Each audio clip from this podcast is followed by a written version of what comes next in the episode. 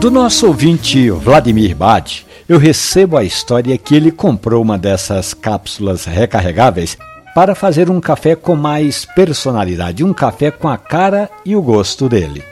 Uma dica que eu sempre costumo dar ao nosso ouvinte aqui na Rádio Jornal e que não quer largar o café em cápsula é comprar uma dessas cápsulas recarregáveis que a internet está cheia. Aí você moe o seu próprio café, aquele café que você comprou nas boas cafeterias do Recife, pode até ser um café orgânico, como fez o Vladimir, e aí é só se sentar na rede e tomar uma deliciosa xícara. Assim, no fim da tarde, cai muito bem e acompanhado com um pão de queijo caseiro, hein?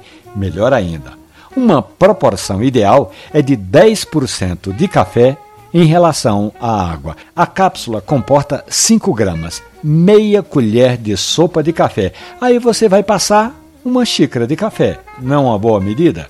Agora tem um detalhe que eu considero importante dizer, é que é sempre bom ter em casa um moedor, desses pequenos, para que você tome sempre um café passado na hora.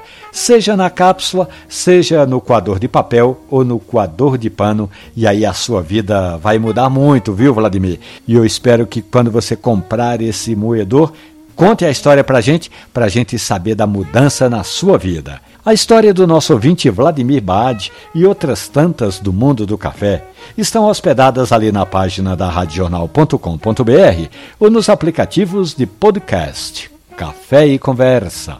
Um abraço, bom café.